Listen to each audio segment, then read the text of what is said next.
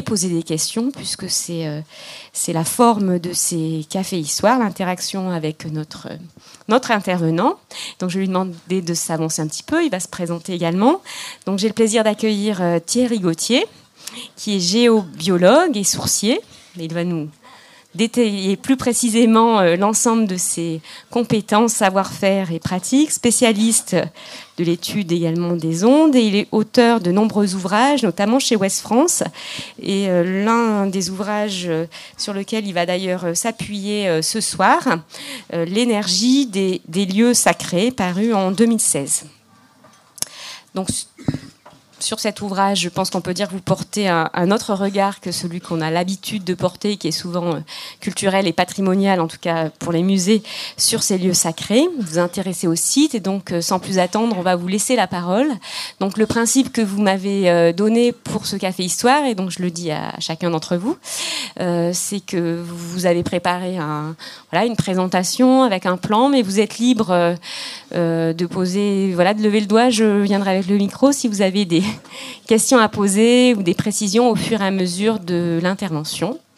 Et Monsieur Gauthier jugera par lui-même s'il est en mesure de vous répondre ou pas, en fonction des questions que vous lui poserez. Voilà, donc merci à vous, et puis on vous laisse euh, commencer tout de suite. Bonsoir à toutes et à tous. D'abord, d'abord, je vais vous dire deux choses. C'est que je suis très content d'être là, parce que je me retrouve sur la terre de mes ancêtres depuis quelques siècles, la région de Rennes et puis euh, de vous rencontrer. Vous avez l'air bien sympathique, sûrement beaucoup de questions à poser. Et je suis très très heureux d'être au musée de Bretagne. C'est un, grand moment parce que c'est, on va pas dire que c'est un lieu sacré, mais ça n'est pas loin. Pour moi, c'est tout le savoir et la connaissance bretonne qui reste ici, et c'est un beau lieu. Je suis ravi d'être là pour parler avec vous et qu'on ait l'occasion de se rencontrer. Donc je remercie Céline Chanas, Karine Debord et Geneviève Dehaye de m'avoir convié à venir vous rencontrer aujourd'hui. Voilà, c'était important pour moi de commencer comme ça. Il faut qu'on fasse connaissance et qu'on se dise les choses comme elles sont. Alors, pour éviter le larzen, je vais mettre de ce côté-là, comme on l'a dit tout à l'heure. C'est bien. Alors, mon nom, vous l'a dit, Thierry Gauthier. J'ai commencé à m'intéresser à ces lieux il y a 35 ans. Je vous explique ma petite histoire parce que l'importante, non pas parce que c'est moi, parce qu'il y a des gens ici, j'ai eu des questions tout à l'heure, il y a des gens déjà qui, ont fait une démarche, qui, ça les intéresse. Ils vont dans des chapelles, ils vont près des menhirs, ils observent des choses. Et ce qu'il faut voir, c'est une méthodologie. Alors je ne vais pas vous dire que la mienne est la meilleure, mais j'ai fait un certain travail pour comprendre ce qui se passait, voir ce qui se passait, avoir une vue d'ensemble, et surtout le plus dur, c'est d'avoir du recul. Je vais vous montrer comment j'ai procédé, et ça devrait vous éclairer de votre côté, pour ceux qui s'intéressent, aller plus loin encore, plus loin que moi où je suis allé. Il y a 35 ans, j'étais luthier. C'est tout simple. Hein. je faisais des, des vielles à roue et des harpes celtiques. Ma vie était destinée à ça. J'étais musicien. J'avais pas envie de faire autre chose. Et pour une raison dont on parlera pas ce soir, je suis curieux, je m'intéresse énormément à l'histoire et j'aime bien aller au fond des choses. Et pour une raison X, j'ai appris à m'intéresser aux sourciers. Et donc, je dis comment est-ce qu'on fait? Elle m'a dit bah, c'est facile. Il faut prendre une baguette, on va te montrer comment on fait. Et j'ai utilisé la baguette et ça a marché.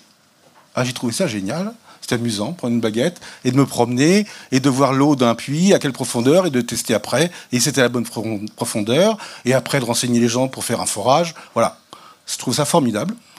Et puis un jour, un jour, il y a un sourcier qui me dit Maintenant que tu trouves l'eau, tu devrais dans ton église romane, parce que dans mon village, il y avait une église romane, tu devrais aller dans ton église romane et tu verras peut-être quelque chose d'intéressant. Je dis, pourquoi est-ce que j'irais dans une église? Avec ma baguette, on va pas faire depuis. Donc j'ai pris ma baguette et je suis entré dans l'église. Et là, j'ai été sidéré, parce que j'ai vu, dans la chapelle, un courant d'eau qui faisait la longueur, dans la nef, comme ça, jusqu'au cœur, et un autre courant d'eau qui faisait le transept, une croix d'eau en dessous. Je me suis dit, tiens, c'est un hasard. C'est un hasard.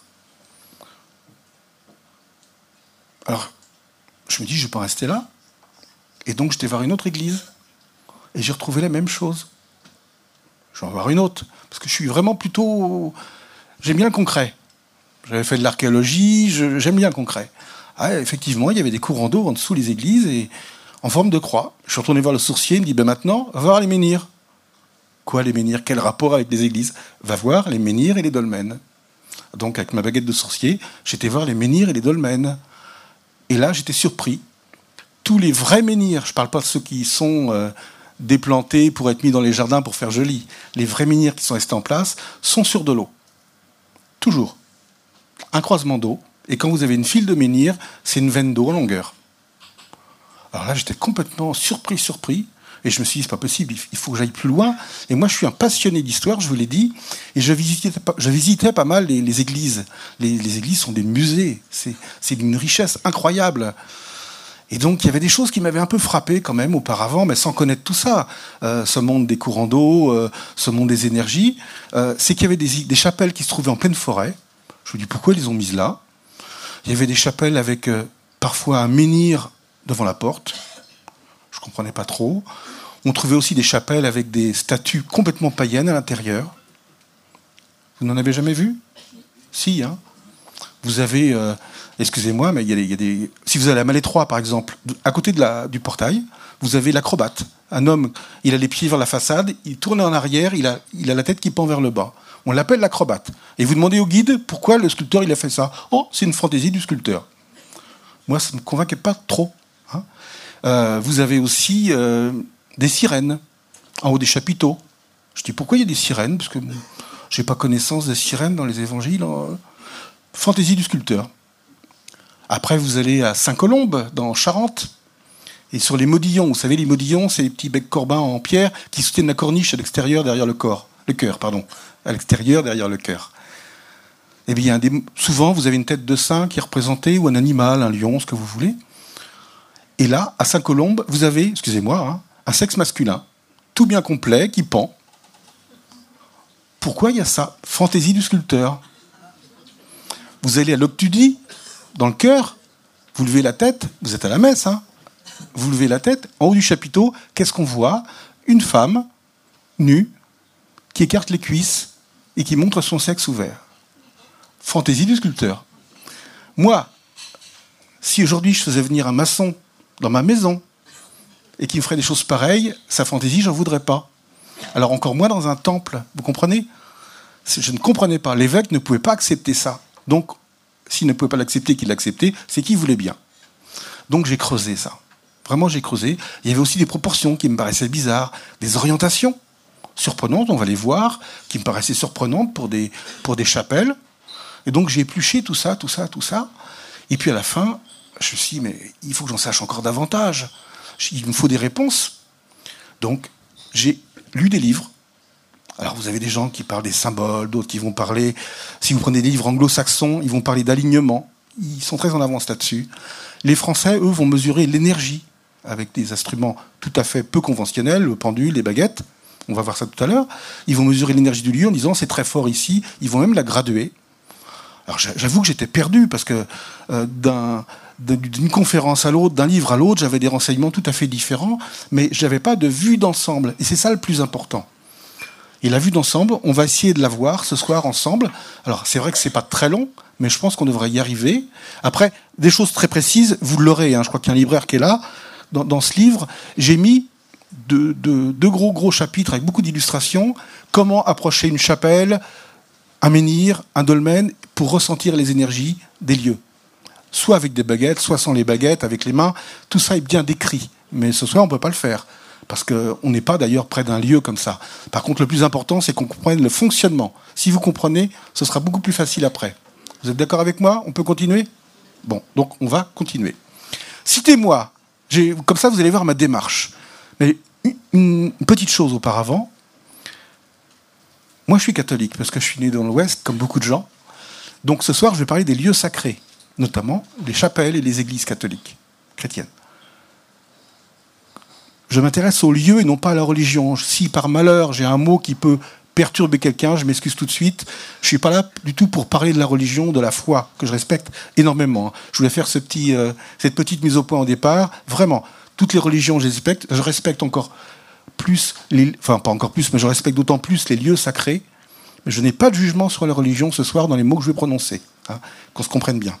Alors, je vous pose une question. Connaissez-vous en France un lieu très connu pour être voué à Saint-Michel? Vous êtes très fort. Alors, on y va. On y va. Voilà. Ça, ça m'a beaucoup aidé. Et j'ai beaucoup, beaucoup, beaucoup travaillé là-dessus. Vraiment, sur Saint-Michel. C'est beau, hein? Vous êtes tous allés au Mont-Saint-Michel. On est bien d'accord, hein? Vous pouvez pas ne pas y aller. L'été dernier, j'ai emmené des Indiens Navajo là-bas. Ils venaient d'Arizona. Ils m'ont demandé de les accompagner là-bas parce qu'ils étaient fascinés par ce mont-là. Eux qui travaillent sur des, des lieux sacrés. Excusez-moi, je peux intervenir Oui.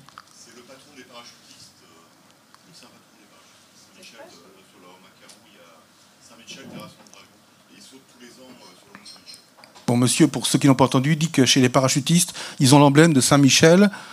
Euh, voilà. Mais parce que Saint-Michel, on va peut-être en revenir tout à l'heure, c'est celui qui est le plus haut, justement. On, va voir ça ensemble. C'est lui qui intercède auprès de Dieu. C'est pour ça qu'il est si haut qu'il intéresse les parachutistes. Ah Regardez celui-là. Vous le connaissez? Il, est où? Oh, Et on est à Rennes. Il ressemble beaucoup. Oh, il ressemble beaucoup. Skellig Michael, c'est c'est le mont Saint-Michel, pas d'Angleterre, hein, d'Irlande. D'Irlande. Ah ben je le connais bien. D'Irlande. Regardez la similitude avec le mont Saint-Michel. Même forme. Vous avez en haut des moines qui se sont installés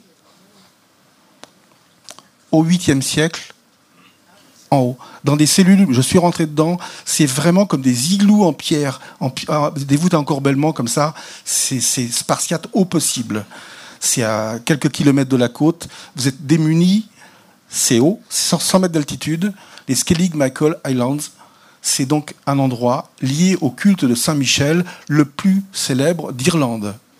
Le plus célèbre d'Angleterre, vous le connaissez, Saint Michael Mount, on va le voir. Voilà, toujours la même histoire. Saint-Michel en hauteur, on l'a vu tout à l'heure, avec une chapelle Saint-Michel. Est-ce que ça vous dit quelque chose si on, maintenant on parle de l'Italie?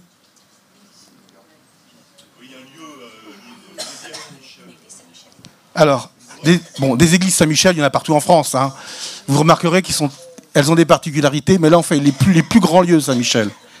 Si vous allez en Italie, près de Turin, vous avez la Sacra di Michele, une abbaye bénédictine consacrée à Saint-Michel. À 1000 mètres d'altitude, on retrouve Saint-Michel tout en haut, une fois de plus. Et si après vous continuez votre route, vous arrivez dans les Pouilles, au Monte Gargano, là il y a des maisons, on ne voit pas bien, mais c'est pareil, on est en altitude, 800 mètres, et c'est là qu'est né le culte de l'archange. C'est là qu'un paysan. Alors je vous raconte l'histoire, je surveille l'heure quand même, pas je parle de trop, parce que ça fait partie des choses qui sont intéressantes à comprendre pour décrypter tous ces hauts lieux. Je vous dérange? Ça va?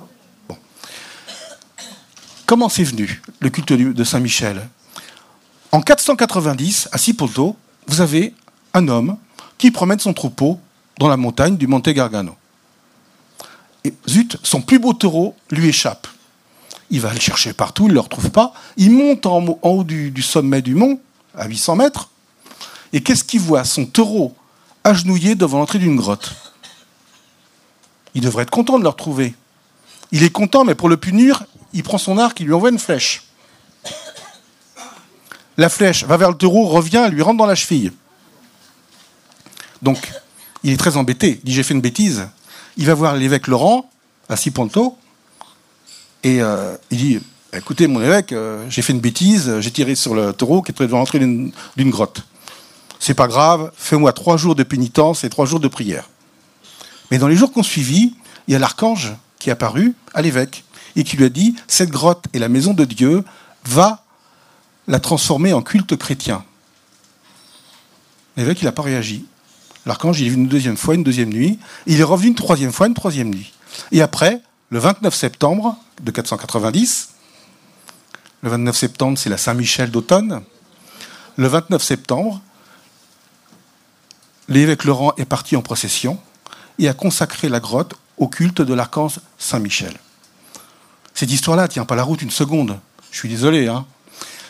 Pourquoi c'est intéressant? Parce que cette histoire-là, il y en a plein des comme ça. À Carnac, il y en a une avec Saint Cornélie qui va changer les Romains en, en pierre, en menhir, après s'être caché dans l'oreille d'un de ses bœufs. Un truc invraisemblable. Ça, ce sont des histoires racontées dans ce qu'on appelle la langue des oiseaux. On va y venir tout à l'heure. La langue des oiseaux, c'est quelque chose de très très important. Ça m'a énormément aidé pour comprendre les sites. Si vous voulez, vous allez sur un endroit, que ce soit Carnac, que ce soit le Mont Saint-Michel, parce que le Mont Saint-Michel aussi, il a une légende. Vous avez une histoire complètement folle. Excusez-moi, hein, mais c'est vrai, c'est ça, qui tient pas la route une seconde. Je vous ai vu, je vous ai vu. Vous avez une histoire complètement folle.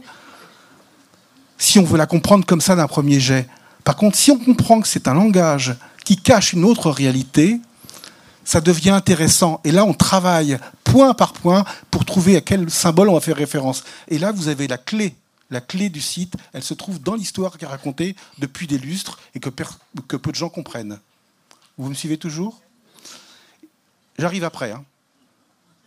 Et donc ces lieux-là qu'on vient de voir, rappelez-vous, le Mont Saint-Michel en France, euh, Saint-Michael Mount en Grande-Bretagne, Skellig Michael en Irlande, la Sacra di Michele en Italie, et puis Monte Gargano dans les Pouilles en Italie toujours. Ce qui est surprenant, c'est ça. Regardez-les, ces lieux-là. Les Skellig sont là. Venez, venez, venez voir. Vous ne voyez pas. Les Skellig, Saint-Michael Mount, le Mont Saint-Michel, Sacra di Michele et Monte Gargano. Vous avez non pas une ligne droite comme c'est trop souvent dit, puisque la Terre, si c'est une ligne droite, mais comme la Terre est, ronde, on a exactement la même courbe terrestre que pour le reste, qu'ils sont parfaitement alignés. Et devant ça, on peut se dire, ça ne peut pas être le hasard, pas à ce point-là. Surtout que dans ces lieux, les histoires sont les mêmes, quelle que soit l'époque. Parce que la ligne continue, en fait, elle va à Delos, à Delphes, jusqu'au mont Carmel en Israël. Et Carmel, oui, en Israël. Et vous avez des histoires à Delphes avec Apollon qui sont les mêmes qu'avec Saint-Michel. On y reviendra tout à l'heure. Les, noms des intervenants, on va dire, changent, mais l'histoire est la même, toujours avec un taureau ou avec la, on terrasse un dragon, on terrasse un serpent, on retrouve la même histoire. Et moi devant ça, moi je crois pas n'importe quoi. C'est pas j'y crois, j'y crois pas, mais j'observe et je me dis j'ai un alignement parfait de sites conçus de la même façon, les uns comme les autres. Donc il y a quelque chose d'autre que ce qu'on me raconte depuis toujours. Continuons. Voilà, un très joli lieu. Et c'est là, ça fait partie des, lieux qui m'ont donné des déclics. Donc j'y suis allé, je suis passé dans l'anneau. C'est Menantol, en cornouaille anglaise. C'est très beau, hein il y avait un orage qui, allait arriver. Autour, vous avez un cromlech. Alors un cromlech, vous savez, c'est un cercle de pierre. Autour, alors il a abîmé le cromlech, on le voit à peine, hein. mais il reste le, j'allais dire le moteur, parce que c'est ça. Alors ça, c'est censé, celui-ci, guérir les enfants du rachitisme. On les fait passer plusieurs fois au centre de l'anneau. En fait, pour aller au vif du sujet, ces hauts lieux sont des lieux qui ont été non pas façonnés, mais édifiés par les hommes du néolithique, avec des simples pierres, mais ils ont su les mettre au bon endroit et de la bonne façon pour canaliser l'énergie. Alors, quelle énergie? Mais l'énergie vitale. Et c'est vrai qu'en Occident, nous, on est, on est défavorisé par rapport au reste de la planète. On ne connaît pas, parce que c'était assez caché. Alors que si vous allez en Chine ou au Japon, vous savez, on parle de l'aïkido. Aikido, qui ça veut dire le souffle de vie, c'est l'énergie. Si vous allez en Chine, en Chine le Tai Chi Chuan, c'est plus du Qi, c'est du Chi. Le Feng Shui, c'est ça. C'est l'art de faire circuler l'énergie vitale qui anime toute chose vivante sur Terre. Et le Feng Shui, pour, vous connaissez tous ce nom-là, c'est l'art de faire rentrer cette énergie qui est dans le jardin pour qu'elle rentre dans votre maison et qu'elle irrigue en quelque sorte, qu'elle fertilise chaque emplacement et qu'elle ne soit pas stationnaire à un endroit, ni passer trop vite, ou ne pas rentrer dans une pièce. On veut faire entrer cette énergie qui, pour tous les Asiatiques, anime tout ce qui est vivant. C'est ça, c'est ça. Eh bien, cette énergie, moi je l'ai découvert, euh, j'ai découvert il y a 35 ans, et c'est vrai, vous avez, comme pour le corps humain avec l'acupuncture et des méridiens, vous avez des endroits comme des points d'acupuncture où on a placé, mais il y a longtemps, il y a 6000 ans de nous, C'est ça le, néolithisme. Hein. C'est il y a 6000 ans environ, on a mis des aiguilles d'acupuncture. Quand on m'a dit ça, je n'ai pas trop cru, il y a 35 ans. Mais c'est à force d'aller sur les lieux, de revoir toujours la même chose, que je me suis dit, mais c'est vrai, en fait. J'étais pas chaud, mais si, c'est vrai, c'est vrai, je remarque. La, pierre, elle est souvent en granit, donc une roche cristalline, avec du feldspath, du quartz, du mica, il se passe un, phénomène de piézoélectricité que les musiciens connaissent, puisque si vous voulez, la, piézoélectricité, c'est mettre en vibration un quartz par le passage d'un rayonnement. Donc c'est ce qu'on a sur une table d'harmonie d'un instrument de musique. On met un micro piézoélectrique et c'est comme ça qu'on va retransmettre le son. Et donc ces pierres-là sont mises au-dessus des courants d'eau souterrains qui, eux, rayonnent. Ça, c'est physique, ça se mesure. C'est vrai que nous, quand on se déplace, on va prendre des appareils de laboratoire. On ne peut pas ça coûte trop cher et le protocole est trop long. On prend des baguettes de sourcier puisque ça marche. Je ne peux pas vous dire comment, mais puisque ça marche, on le fait. On saura peut-être un jour comment ça fonctionne. Mais en tout cas, ça marche bien. Donc la pierre, elle est mise en vibration par l'eau, donc elle vibre. Si vous prenez Stonehenge, par exemple, vous avez, c'est génial ce qu'ils ont fait. Ils ont fait, vous avez vu, on va, dire des menhirs, mais c'est des trilithes en fait, hein, en, en, grès, sarcène, et puis au centre, ils ont mis un petit cercle de menhir en roche bleue, la rhyolite, qui vient de 250 km de là. Il y en a qui font plusieurs tonnes. Ils se sont embêtés à les amener. C'était pas pour faire joli, parce que le bleu, vous le regardez, vous ne voyez pas le bleu. Hein.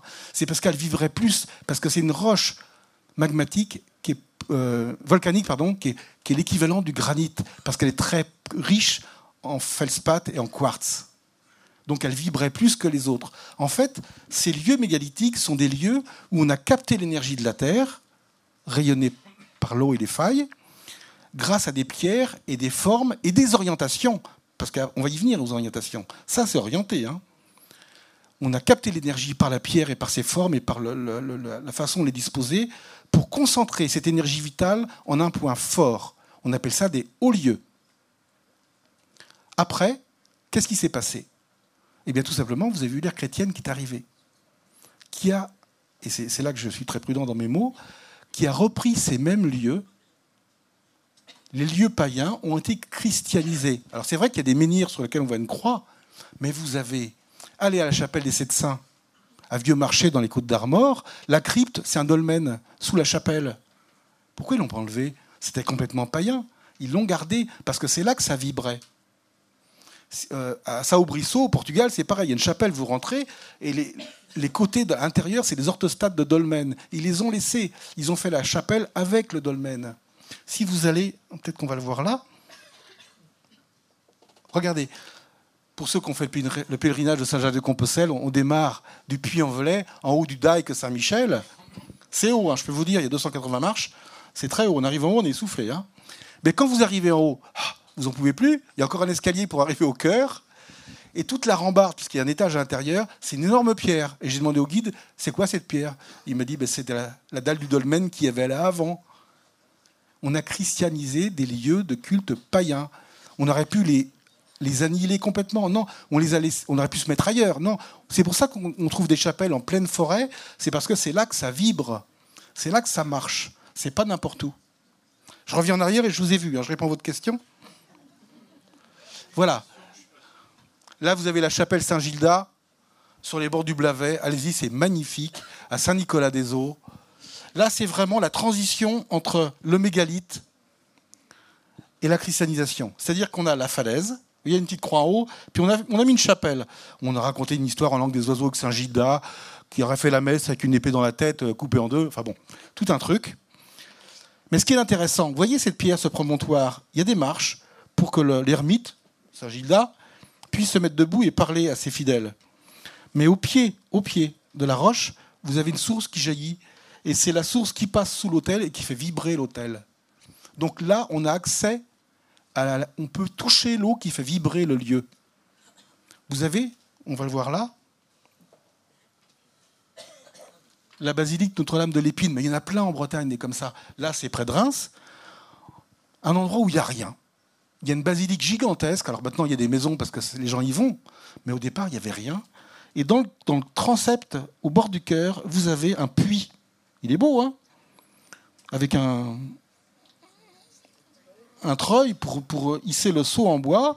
Et si vous voulez boire un, verre d'eau qui va vous guérir, il faut mettre des sous. Ça, c'est une erreur. Parce que si vous faites le séminaire, on va vous apprendre que tout objet de culte qui fait l'objet d'une transaction commerciale perd son caractère sacré. Donc il faut le rebénir.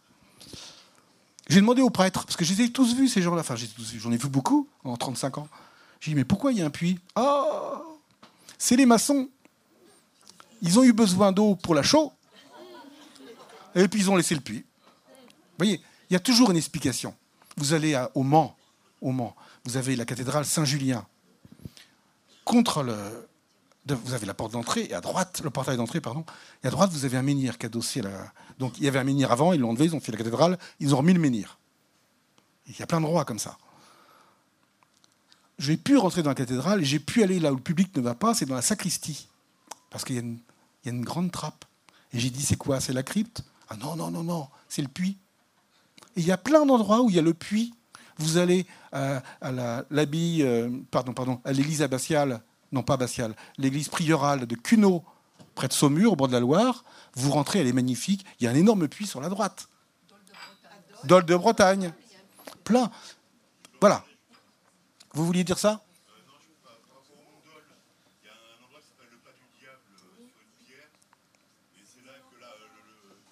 Oui, oui.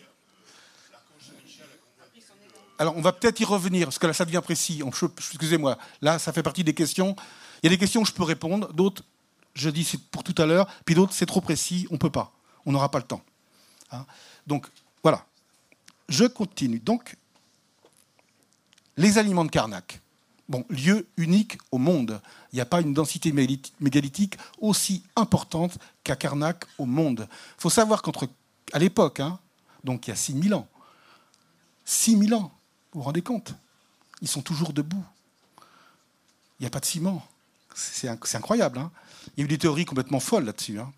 La plus folle que j'ai trouvée, c'est dans le bulletin polymatique du Morbihan de 1860. Je l'ai à la maison. Quelqu'un a dit c'était pour tenir les bottes de foin quand il y avait du vent. Vous voyez, j'en ai entendu, mais celle-là était pas mal non plus. Elle n'était pas énergétique, mais elle était pas mal quand même. Alors, les aliments de Karnak et environ, il y avait à l'époque 10 000 mégalithes. Aujourd'hui, il en reste à peu près 4 500. Et donc sur Kanak même, il en reste 2500. Ce qui est gigantesque. Il y en avait 5000 hein, sur Kanak même, au niveau des alignements. Alors, là vraiment, ce que je vais vous dire n'est pas facile à comprendre. On n'est on plus du tout dans la même époque. Imaginez par exemple qu'un scientifique de Louis XIV, ou même tiens de plus récent, Louis Pasteur. Louis Pasteur arrive à Rennes aujourd'hui. Vous lui montrez les toits des maisons. Il regarde les antennes de télé. Il va vous dire vous aimez beaucoup les pigeons. Il y a plein de perchoirs. Il ne peut pas imaginer que ça puisse servir à capter une onde qui va dans une boîte avec une vitrine dans laquelle il y a des gens qui se promènent, une télévision. Ce n'était pas de son époque. Il ne peut même pas y penser. Ce n'est pas dans ses références du tout. Eh bien, pour nous, Karnak, ce n'est pas dans nos références. Le problème, euh, c'est qu'on veut trop juger des civilisations très anciennes en se fondant sur ce qu'on sait par rapport à nous. Et parfois, on se fourvoie. Alors, il faut, quand même avoir un avis, hein, mais il faut se dire, peut-être ces gens vivaient différemment. Et ils vivaient différemment. Il n'y avait pas d'électricité, ils vivaient avec le soleil, parce que quand il faisait nuit, ben, ils se couchaient. Faites-le, faites-le. Moi, j'ai eu l'occasion de le faire en haute montagne, de vivre avec le soleil. On, voit les choses tout à fait autrement avec les rythmes du jour et de la nuit. Donc, Karnak, pour faire très court, euh, nous, on fait des centrales atomiques. Eux, ils ont fait une centrale énergétique. Tout simplement. L'énergie, elle est reliée. C'est pour ça que vous avez des menhirs qui font 2,50 m, 3 mètres de haut, puis celui d'après, il va faire 50 cm ou 70. Si c'était quelque chose de religieux, ils n'auraient pas fait des tout petits puis des tout grands. Ils relient une onde, tout simplement. Et ça ne fonctionne pas que pour Karnak. Hein. Je veux vous dire, c'est gigantesque. Ça va partout. C'est coordonné. On l'a vu tout à l'heure avec le Mont-Saint-Michel. vous avez des aliments comme ça qui sont liés les uns aux autres. À Carnac, si vous faites venir un sourcier, il va vous dire c'est drôle, je trouve des failles. Parce qu'on nous dit sans arrêt Carnac, c'est aligné au solstice d'été. C'est vrai que Carnac, moi j'y suis allé faire des photos au solstice d'été, c'est très joli. vous avez une direction sollicité. Mais si vous regardez bien le plan, les fils de menhir, elles font ça. Elles font pas une ligne droite. Ils auraient pu faire une ligne droite. Ils savent mettre des pierres qui font des tonnes. Pourquoi ils ne se seraient pas embêtés à tendre une ficelle et mettre les au cordeau? Ben, Tout simplement parce que ce n'était pas utile. Ce qu'ils ont suivi, c'était une orientation solaire, d'accord Mais aussi une orientation à la Terre. Et si vous faites venir un sourcier, il va vous dire qu'en dessous, il y a une faille. Et ça, c'est des plis de la faille, comme un millefeuille comme ça. Et la faille, elle est orientée au solstice, mais elle n'est pas droite. Les failles géologiques, c'est pas, c'est pas un tube, c'est un peu comme ça, et vous la suivez. Et les pierres suivent très très bien la faille. Si vous allez pas loin de Carnac, vous avez le quadrilatère de Crucuno, là pour voir maintenant l'orientation au soleil. On a vu l'orientation à l'eau, hein, je vous l'expliquais. Orientation au soleil. Vous avez un un, pardon, un chrome, c'est pas un cromlech, c'est un quadrilatère. Un cromlech, c'est rond, un quadrilatère, 25 mètres sur 35 mètres. Des gros menhirs. Si vous le regardez, les angles sont levés du soleil, du soleil pardon, au 21 juin, solstice d'été, ici. Après l'équinoxe, lever du soleil au solstice d'hiver, coucher du soleil au solstice et aux équinoxes. Parfait. Il y a des gens qui vous disent Karnak, finalement, c'est un repère astronomique pour voir les étoiles. C'était pas peine d'en mettre autant. Vous en mettez 3, 5 ou 10, ça le fait. On va pas mettre 5000 menhirs. Vous comprenez? C'est vrai qu'il y a une relation, mais ça ne sert pas qu'à ça. Alors quand vous regardez un dolmen, c'est très facile. Vous prenez votre boussole, vous vous mettez face à l'entrée, parce que le soleil il va vers l'entrée du dolmen. Prenez votre boussole, votre boussole, et là vous voyez c'est un soleil qui va rentrer le jour du solstice d'été. Hein, tout simplement ici, le 21 juin, il rentre et il va éclairer le fond du dolmen. Ça c'est, vous voyez quand vous avez des baguettes de sourcier, vous regardez ce qui se passe en dessous, je vais vous le faire tout à l'heure. Et puis avec la boussole, vous regardez ce qui se passe au-dessus. Parce que que ce soit un dolmen ou une chapelle ou une cathédrale, le principe est le même. Le bonneau, c'est très joli. Vous avez un, tumulus. Un tumulus, c'est un dolmen, là il est à couloir, coudé, avec de la terre dessus, un galgal, de la terre et de la pierre. Et au jour du solstice d'hiver, vous avez le soleil qui rentre pour éclairer le fond, le 21 décembre. Je vous le montre pour la. Ça, c'est Gavrinis. Bah oui, le Gavrinis. Moi, j'ai eu la chance d'avoir l'autorisation par le ministère de la Culture de pouvoir y être le matin du solstice d'hiver. Et on a fait des expériences avec des laboratoires, je n'ai pas le temps d'en parler, mais qui prouvent bien qu'il se passe quelque chose de très très précis. Avec de l'eau, avec des germes, des, graines germées. Hein. Vous voyez, à Gavrinis, vous avez sur les sortostats à l'entrée, ces courbes là, comme des empreintes digitales. Et si vous allez voir sa grande sœur à Newgrange, au nord de Dublin, qui est magnifique, orientée aussi au solstice d'hiver, regardez, à l'intérieur comme dehors, vous avez des trisquettes, des courbes.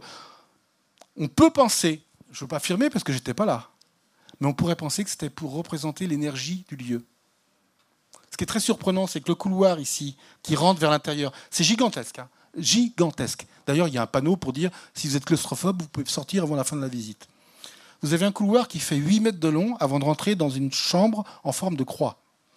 Le couloir, il est sinueux et en plus, il monte. Eh bien, le, rayon solaire, il rentre ici, il arrive à passer quand même dans la sinuosité du couloir, il arrive au ras du sol, et il vient éclairer dans la salle du fond pile le triskel qui est au bout. Vous vous dites, c'est pas par hasard non plus.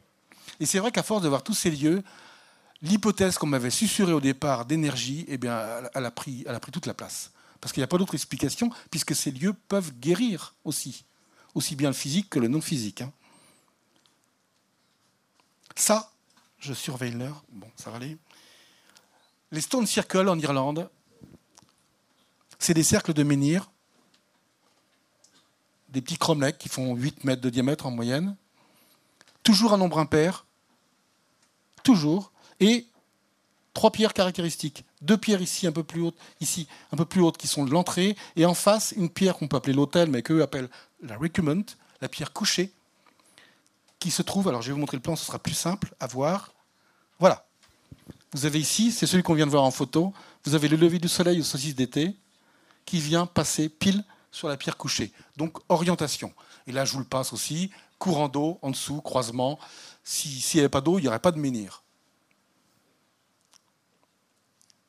Donc, pareil que pour le dolmen, vous voyez une chapelle, Là, à l'inverse, par contre, le soleil ne va pas se lever face à la porte, mais derrière le cœur. Donc, vous mettez votre boussole, et là, vous voyez, là aussi, lever du soleil au solstice d'été. Ça va, vous me suivez? Je vais pas trop vite? J'accélère un peu parce que je vois l'heure. J'ai tellement de choses à vous dire. Ah La cathédrale de Chartres. C'est beau. Le mot est, faible, ridicule, je suis désolé. La cathédrale de Chartres. faut aller, hein, c'est pas loin. Un coup de voiture, vous y allez. C'est renversant. Moi qui étais luthier, je peux vous dire, quand j'y suis allé après avoir découvert cette, euh, on va pas dire cette science, mais cette euh, discipline, je dis, mais, oh, mais c'est un violon.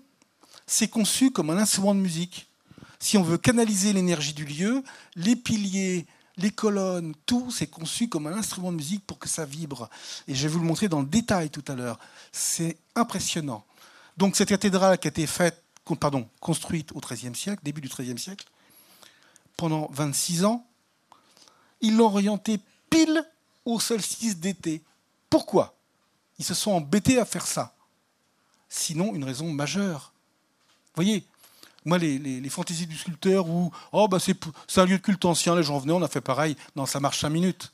Il y a une raison majeure qui fait qu'on s'est embêté à construire un tel monument, et ça a été compliqué parce que Chartres a brûlé plusieurs fois, de prendre le parfait alignement face au soleil du 21 juin.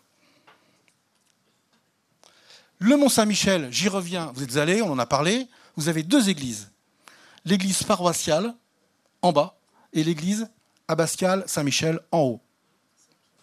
Saint-Pierre en bas, très bien. Si vous allez d'ailleurs, je vous conseille de vous arrêter à Saint-Pierre. C'est là que j'ai fait arrêter mes Indiens Navajo, parce que là, on a ressenti beaucoup plus qu'en haut, parce qu'il y a trop de monde. au fond, il y a de la roche. L'église abbatiale Saint-Michel en haut est orientée au lever du soleil du 8 mai, le jour de la Saint-Michel de printemps. Et l'église paroissiale Saint-Pierre en bas est orientée au 29 septembre, jour du lever du soleil du 29 septembre. C'est la Saint-Michel d'automne. Pourquoi? Sinon, je ne vais pas vous faire que des pourquoi aussi, hein, c'est fatigant. Sinon, bah, pour que ça coïncide avec le courant d'eau qui est en dessous et pour faire vibrer le lieu. Et si vous faites continuer l'axe qui traverse l'église abbatiale tout là-haut, sur 20 km, vous arrivez pile sur le Mondol, dont vous parliez tout à l'heure. Et sur le Mondol, qu'est-ce qu'il y a? Il y a une chapelle Saint-Michel. Et à côté de la chapelle Saint-Michel, qu'est-ce qu'il y a? Un mégalithe. Et qu'est-ce qu'il y a sous la chapelle Saint-Michel? Un temple solaire dédié à Mitra. Et qui était Mitra? Mais non, mais c'est vrai, mais ça m'a passionné, vous ne pouvez pas savoir. Mitra, c'était un dieu indo-iranien que on va dire que vénéraient certains soldats romains au 1er et 2e siècle, Mitra, c'est un dieu pétrogène, c'est-à-dire qu'il est né de la pierre. Il est né de la pierre. C'est fou. Bon, c'est un dieu aussi. Mais ce dieu-là, qu'est-ce qu'il a fait? Dans une grotte, il a sacrifié un taureau pour que son sang fertilise la terre. Ça vous rappelle rien avec euh, Saint-Michel du Monte Gargano? Et le taureau? C'est presque la même histoire presque la même histoire. Et on va le retrouver avec d'autres. C'est surprenant. Maintenant, les courants d'eau. Ça, vous le voyez souvent, je vous en ai parlé tout à l'heure, la fantaisie du sculpteur. C'est tout simple à comprendre. Ça, c'est la cathédrale Notre-Dame au Puy, en Velay. Ben, tout simplement, là, vous avez la sirène avec ses deux queues, rares. Moi, je connais beaucoup de sirènes, elles n'ont qu'une queue. Deux queues. Ben, c'est pour vous monter. C'est ici que passent les deux courants d'eau qui se croisent sous la cathédrale. Vous avez aussi. Euh, en, Bretagne, vous en verrez. Hein. J'ai plus ça à la tête, dans l'esprit. Ça, c'est appelé Hermel. Il y en a beaucoup. Et ce qui est terrible, c'est de le faire avec des baguettes de sourcier. Tiens, je vais vous le faire. Vous prenez des baguettes, vous marchez. Oh, il y a une veine d'eau. Vous vivez la tête. Oh, il y a des dragons. Vous continuez, il n'y a rien. Vous vivez la tête, il n'y a plus de dragons. Vous retrouvez une autre veine d'eau. Oh, il y a des dragons. En fait, c'est des symboles qui vous montrent qu'il y a de l'eau qui passe à tel endroit. Donc, ça va être le dragon, parce que le dragon, c'est la vouivre. C'est le serpent. C'est les Chinois, c'est le dragon à nageoire. Le dragon ailé, lui, c'est celui qui est céleste, celui qui vient du ciel. Hein. On vous indique par des symboles. La sirène, c'est l'eau, bien évidemment, ça n'a rien de catholique. Les dragons non plus. Jésus, il n'a pas vu de dragon. C'est pour vous montrer, le dragon, c'est la vouivre. Alors, orientation d'un dolmen par rapport au soleil et par rapport à l'eau. une croix d'eau sous le dolmen et l'axe du soleil, je vous l'ai déjà expliqué. Pareil avec une chapelle, transept, nef. Il y a parfois un courant d'eau devant. Ici, il y a une double croix et l'axe du soleil. Mais ça, vous l'avez compris. Toutes ces illustrations viennent du livre. Hein. Et après, la construction. La construction, elle est construite au nombre d'or. Alors, c'est un grand mot, le nombre d'or. On en fait des, tartines et tartines, mais c'est important, le nombre d'or. On pourrait en parler pendant des heures. Je vais vous le faire court parce que euh, on n'a pas le temps.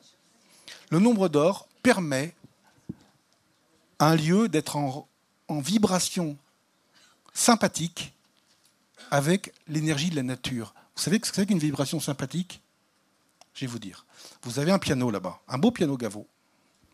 Si vous mettez une harpe celtique ici, et qu'ils sont parfaitement accordés, vous jouez un Ré ou un Fa, peu importe, sur le piano, et la même note va vibrer toute seule sur la harpe.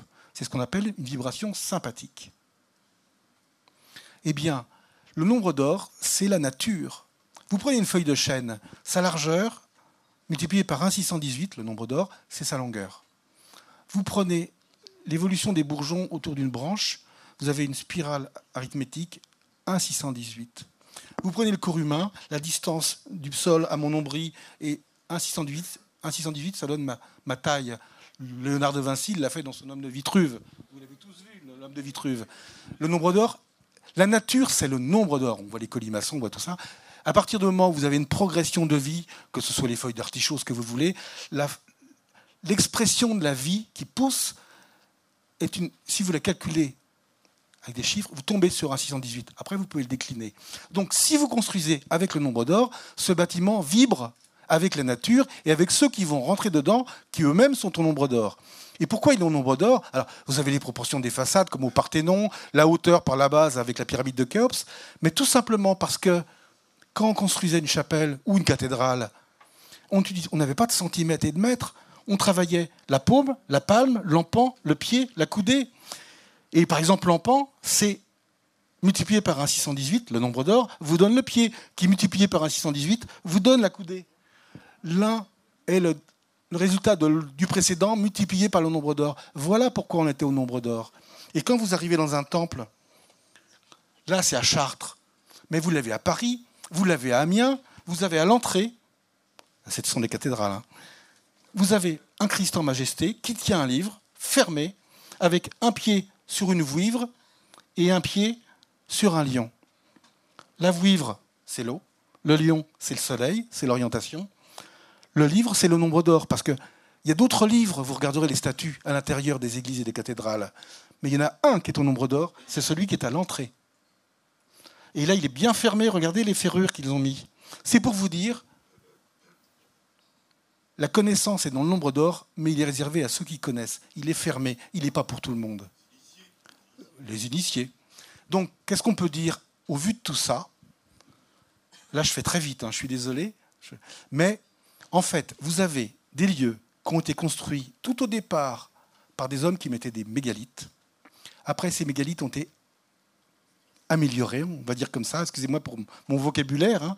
on a amélioré les choses, on a fait rentrer le soleil, on a mis des vitraux pour que la lumière solaire donne l'information du vitrail, on a eu une connaissance, et cette connaissance, la transition s'est faite avec les druides.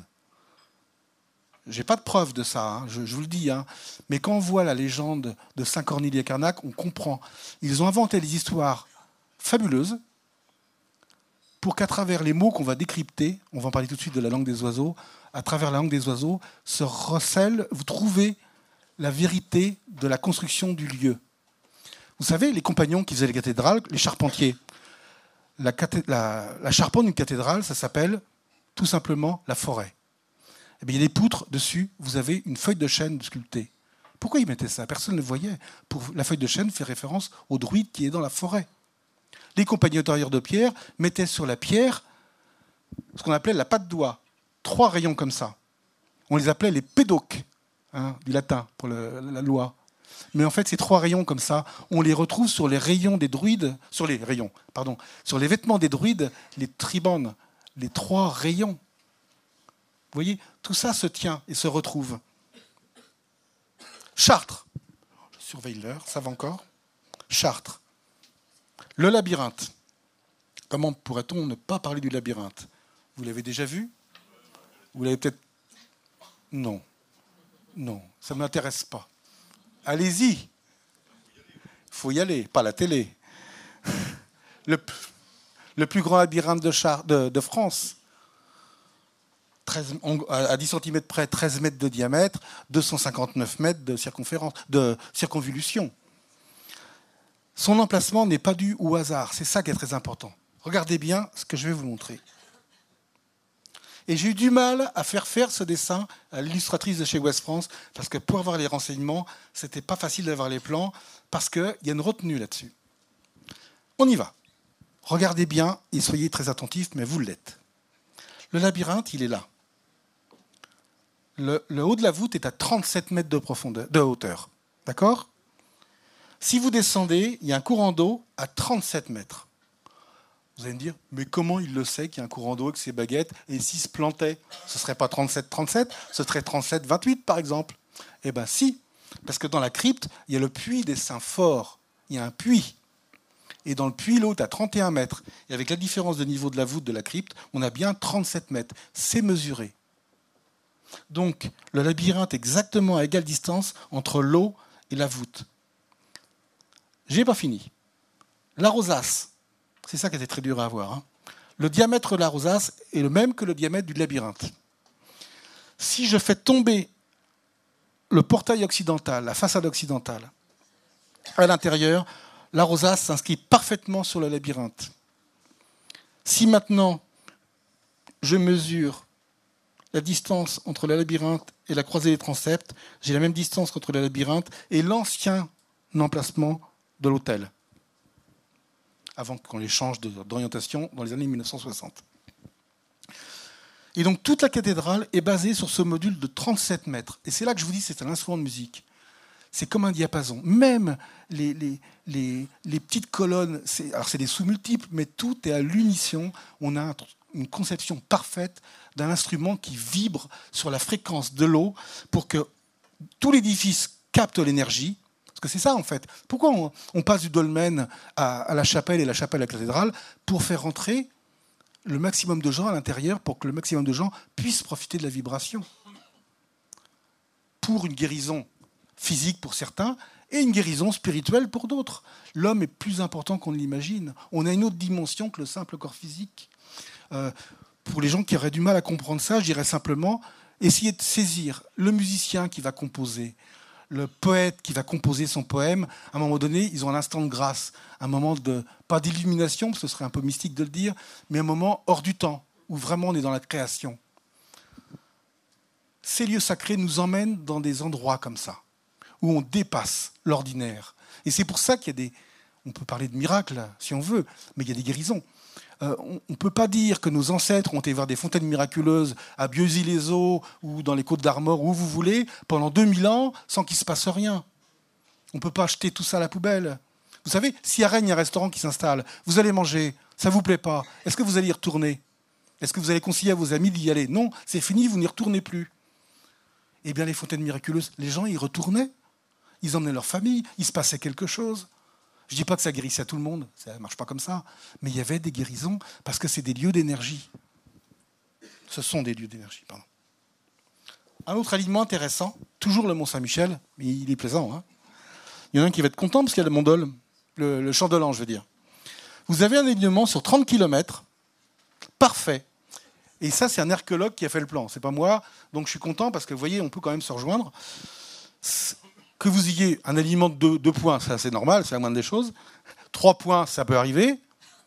Mais cinq points sur 30 km, c'est beaucoup, surtout sur des très hauts lieux. Parce que le menhir du Champ de l'An, on n'en a dit tout à l'heure, c'est un des trois plus grands de Bretagne. Hein? 100 tonnes. Vous avez un alignement parfait entre le menhir du Champ de l'An, le menhir de la Roche-Longue, le menhir de la pierre du dolmen de Plerguerre et la découverte, et le Mont Saint-Michel, bien sûr. Alors maintenant, je voudrais vous montrer pour les baguettes ce que vous allez me dire. Vous parlez des baguettes, vous parlez des boussoles. On veut voir. Je vous montre Bon.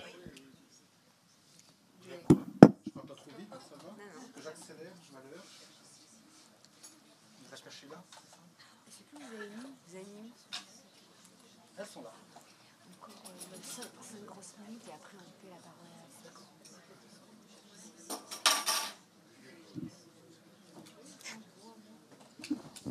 Alors pour décevoir tout le monde, je vais vous montrer comment fonctionne une boussole. Non, ne souriez pas parce que vous savez, en France, euh, par rapport aux autres pays, parce que vraiment je suis allé partout pour, euh, en Europe, enfin, dans pays celtes, hein, voir comment travailler les gens comme moi. il fallait qu'on échange. C'est important. On ne peut pas rester dans son coin parce qu'on peut se faire des, des, manèges. Hein. Euh, en France, on a tendance à toujours regarder ce qui se passe en dessous et mesurer avec un pendule la vibration. C'est intéressant, mais il n'y a pas que ça. Ça, c'est une boussole. Quand vous allez sur un site, regardez toujours son orientation solaire. Moi, je vois des gens qui regardent le passage de la d'eau. Je dis, d'accord, c'est l'eau, c'est la femme, c'est le yin, mais le masculin, il est où? Le soleil, le feu Il faut les deux pour que ça vibre. Il faut la complémentarité de l'un avec l'autre. Autrement, ça ne marche pas. Ah, bah c'est simple, c'est une boussole. Tout le monde peut avoir une boussole. Maintenant, l'eau, vous allez voir, c'est tout à fait simple. Je vais devoir poser mon micro. Donc vous allez dresser l'oreille, vous allez voir. Mais tout le monde peut le faire. J'ai appris à plus de 1000 personnes depuis 35 ans. Et j'ai appris, à, je dirais, à n'importe qui. Même un ministre, vous voyez, c'est pour dire. Non, mais c'est vrai, j'ai eu ministre, marin-pêcheur, gendarme, instituteur, champion olympique, médaille d'or, qui vous voulez, notaire, médecin, mais qui vous voulez, euh, gendarme. Tout le monde peut trouver l'eau. Alors après, il y en a qui sont plus ou moins bons, puis il y en a qui sont très précis, puis il y en a qui travaillent. Mais tout le monde peut trouver l'eau. J'espère qu'il n'y a pas trop d'eau, hein, parce qu'on a les réserves en dessous. Hein, je vous le dis. Vous voyez C'est des baguettes ah ouais. Non, non, depuis tout à l'heure, je vous raconte des bêtises. Auxquelles je ne crois pas. Vous voyez C'est deux tiges coudées, avec une poignée, et ça tourne je ne touche pas, hein, d'accord Le but, c'est Et le sourcil a une convention. Vous m'entendez là, tous? Le sourcil a une convention de dire mes baguettes se mettront à croiser quand je vais marcher au-dessus de l'eau. C'est ça sa convention. Après, il peut la changer pour d'autres recherches. Mais là, on fait l'eau. Hein. Je vous montre, vous allez voir. On va voir s'il y a de l'eau. On marche. Et puis quand il y a de l'eau, il y a de l'eau ici. Ah oui. Et là, j'en sors. C'est pas large, vous voyez Il y a une petite veine ici. S'apprend, hein. J'ai appris, moi, j'y croyais pas au départ. Et puis, j'ai appris tout bêtement. Si vous voulez, mais bon, ça vaut pas le coup. De toute façon, Donc là, il y a une largeur. Là, ça se croise quand il y a de l'eau, ça se décroise quand j'en sors. Voilà. Vous avez vu? Ça marche. Mais avec les baguettes en bois, ça marche pareil? Alors, vous voulez voir d'autres baguettes? Je vous montre d'autres baguettes. Mais alors, ça marche comment? Comment? Ça marche comment L'important, c'est pas comment ça marche, c'est que quand on creuse, il y a l'eau.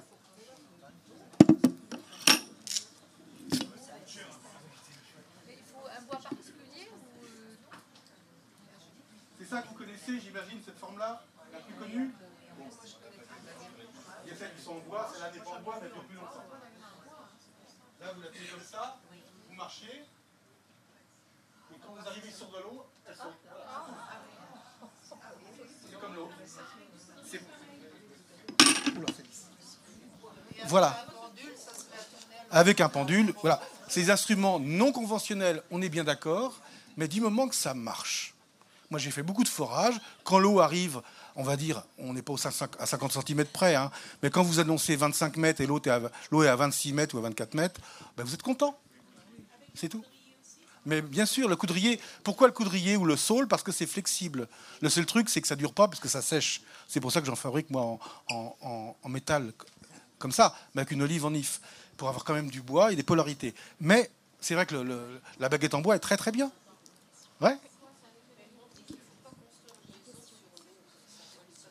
Alors ça, c'est mon métier, hein, je, vous l'ai dit. Bon, alors, je prends votre question, je réponds à celle-là, et puis, je prends la vôtre. D'accord Vous voulez bien? Madame me dit il ne faut pas construire les maisons sur l'eau. Ben voilà. Ça, oui, on vous a dit ça. C'est mon métier d'origine. J'ai arrêté pour faire ça, et les lieux sacrés, j'avais dans les maisons euh, maintenant j'y vais moins parce que j'ai trop de travail à écrire, euh, pour faire des expertises de champs électromagnétiques. Je mesure les pollutions et je regarde les courants d'eau pour ne pas mettre le- les, lits au-dessus de l'eau. Hein, parce que ça, c'est pas bon. Voilà. Et pour ceux que ça intéresse, tout à l'heure, vous avez vu en, ouverture, euh, Madame Debord avait mis euh, conscienceverte.fr. Vous avez vu?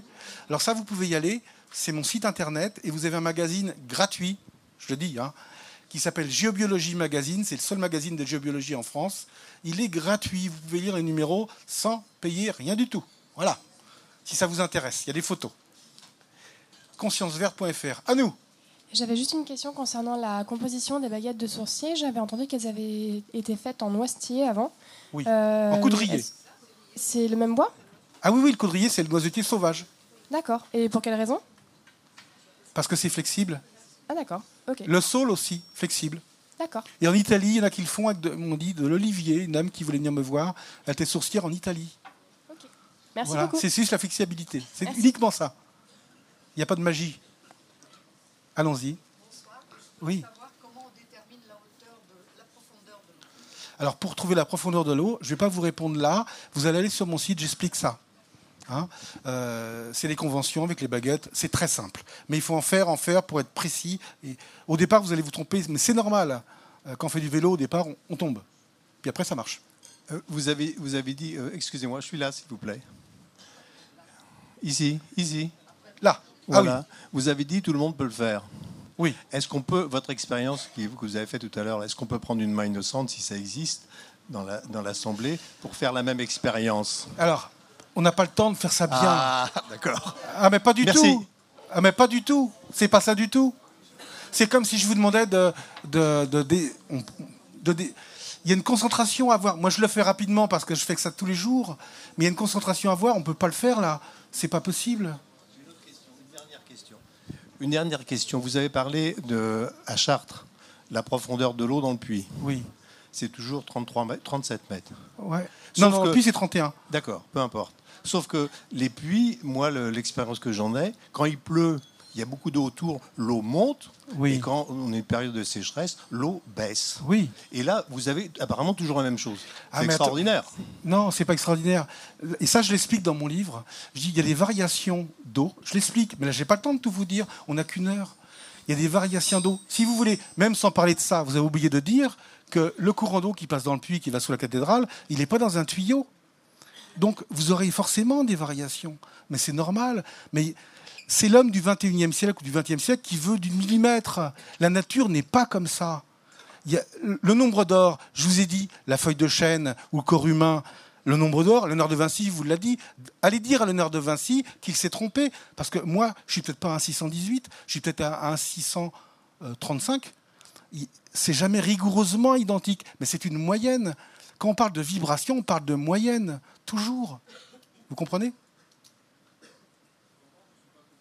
Ah ben ça, c'est bien de ne pas être convaincu. Je suis tout à... Moi. Au départ, je n'étais pas convaincu. On peut pas... Et je ne cherche pas à convaincre du tout. Du tout. Simplement, pour apprendre les baguettes, pour revenir à votre première question, j'ai pas appris en une minute comme ça. J'ai été voir quelqu'un, c'était un sourcier, il a pris 2-3 heures pour m'apprendre à les tenir, et pendant des mois, j'y serai tout seul, à trouver l'eau, et après j'ai été le revoir pour savoir si je trouvais bien. Mais j'ai pas appris en deux minutes, c'est pas possible. Donner un vélo à un gamin, sans lui... euh, il, va, il va tomber, il ne saura pas pédaler, vous allez l'aider. C'est, comme, c'est valable pour tout, ça, pour tout.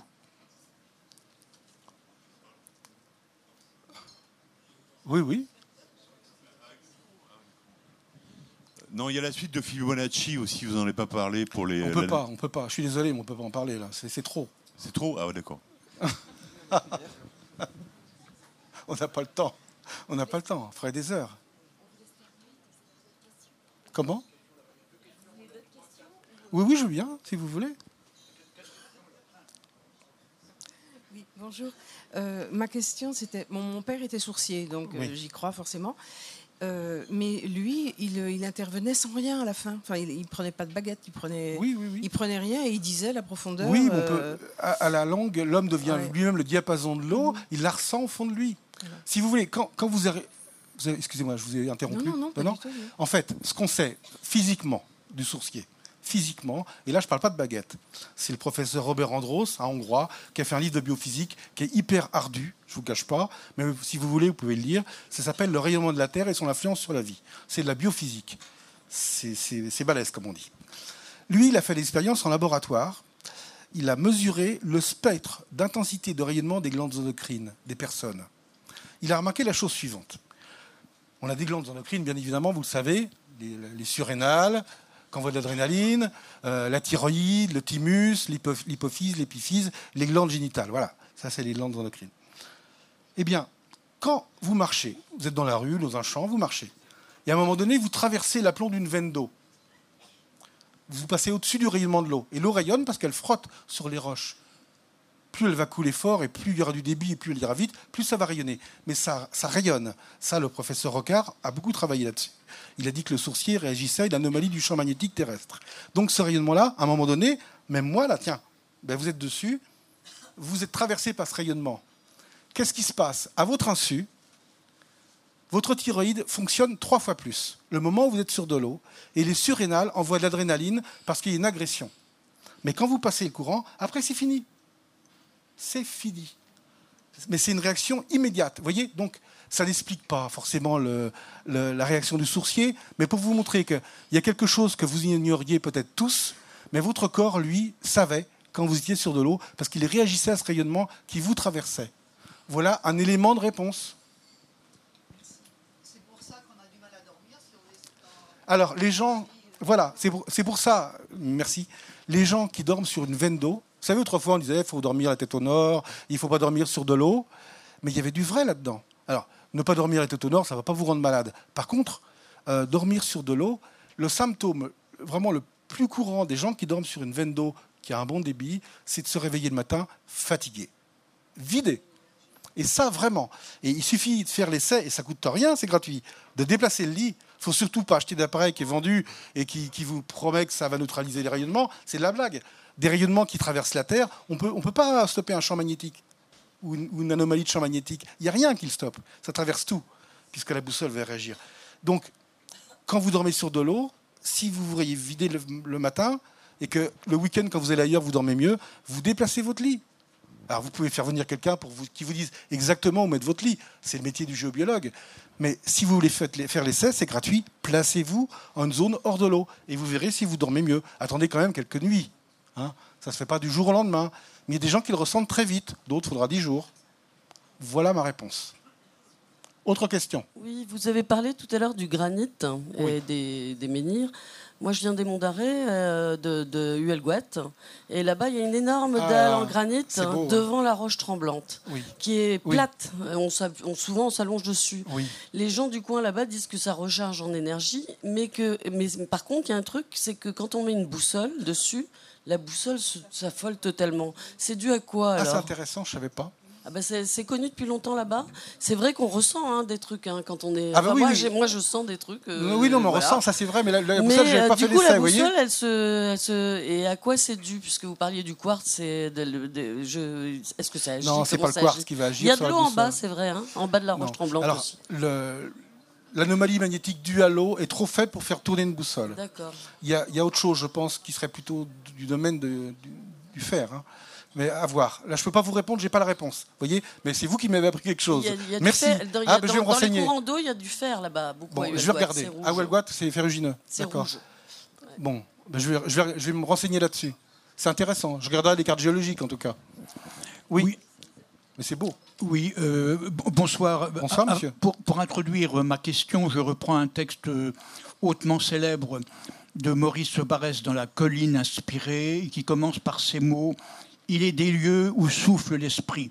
Il est des lieux qui tirent l'âme de sa léthargie, des lieux enveloppés, baignés de, de mystères, élus de toute éternité, pour être le siège de l'émotion. Alors, lui, il dit religieuse.